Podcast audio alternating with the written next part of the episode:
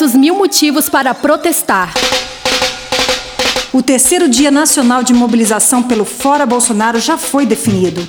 Mais de 510 mil brasileiras e brasileiros perderam a vida para uma doença que já tem vacina. Não dá mais para esperar. O próximo ato está confirmado para o dia 3 de julho, próximo sábado. Venha com máscara, álcool gel e mantenha o distanciamento. A luta pelo Fora Bolsonaro precisa continuar.